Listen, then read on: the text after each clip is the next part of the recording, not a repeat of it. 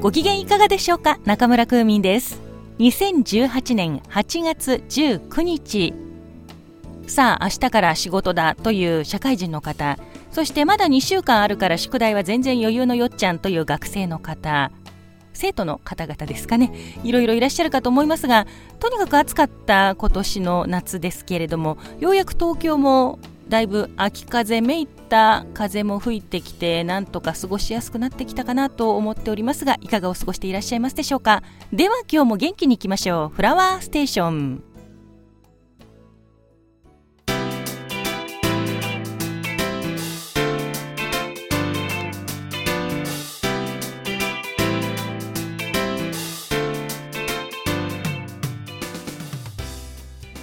回のフラワーステーションは中村空民つれづれ野菜花日記。この夏初めてチャレンジしたスイカ栽培お伝えしていきたいと思います。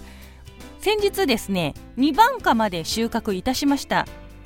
1番花はテキスト画像でご紹介しております通りフライング収穫をしてしまいましてだいぶね若かったんですね。もっと真っ赤になるもちろんねそういうタイプの品種だったんですけれども見事に熟しきらずに取ってしまいました。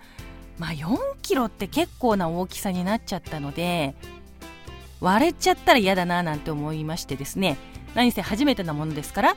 慌てて取ってしまったんですけれどもね。それはそれで甘さは足りなかったんですけれどもみずみずしくいただきましたということで。で2番果です。満を持して今回は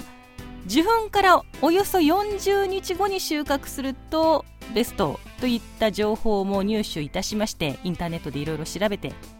だいたい40日ぐらいかなと思われるところで収穫してみました。大きさは一番果に比べると幾分というか結構小ぶり3分の2ぐらいだったんですけれども見事に真っ赤な果肉に黒い種というねスイカそのものの見た目をまず目で味わいましてその後すくって食べてみたところまあこれがまたみずみずしいと。私スイカにはほとんど興味ないみたいなことをねやはりテキスト部分で書いておいたんですけれどもまあそこはそれ現金なもんですね。自分で育ててみると 愛着が湧いてしまったというかいいもんだなスイカもみたいな感じになっちゃいまして手のひら返しですな。これほどまでにスイカを堪能したのはねもう何十年ぶりですかね。小学生ぐらいの時以来ですかね、まあ、1回割っちゃいますと日持ちしないからそれなりにたくさん食べることになるわけですね。2番果はですね中玉ぐらいだったので1回に食べる分量もそこはそれちょうどいいかなみたいな感じですね。いわゆる結婚式にこう出てくるデザートのメロンをちょっと大きくしたような感じ。ちょっと贅沢なね感じでスイカを堪能することができました。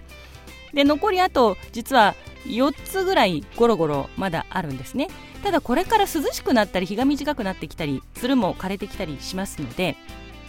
大きくはもうならないとは思うんですね。なので完熟ちゃんとできるかどうかやや微妙ではあるんですがそれぞれこう何日ぐらいに取ればベストかなみたいなのを目星をつけておいてありますのでそれに倣って取っていきたいと思うんですね。まあ、9月に多分入っちゃうと思うんですけど果たして甘くなっているかどうか。賭けみたいなところはあるんですけどね。まだまだスイカの名産地大作戦続くかなといった感じです。初挑戦にしてはねなかなかうまくいったかなと思いますけどとにかく場所を取るのでねあまり、どうなんでしょうかね。おすすめしないかな。この品種マリンレッドという品種でコンテナでもねコンパクトに作れるという触れ込みではあったんですが結構やっぱり大きくなっちゃいましたね。あまり剪定しちゃうのもまずいかななんておっかなびっくりやっちゃったというかまあ放置プレイしちゃったもので でもなんだかんだ言ってねトータルで6個取れるかなと目論んでおります。続編もお伝えしていきたいと思いますので乞うご期待ください。以上中村空美のつれづれ野菜収穫日記スイカ編お送りしました。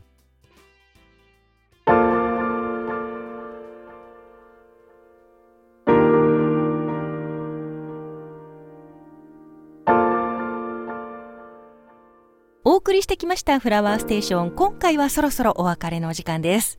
さてスイカの名産地大作戦レポート考えてみると6個中2個までしか収穫してませんのでまだ折り返しではないんですがこの後はね秋になってきますのでおそらく大きくはならず甘くなるかな一か八かといったところですかね。スイカ取れたては美味しゅうございますが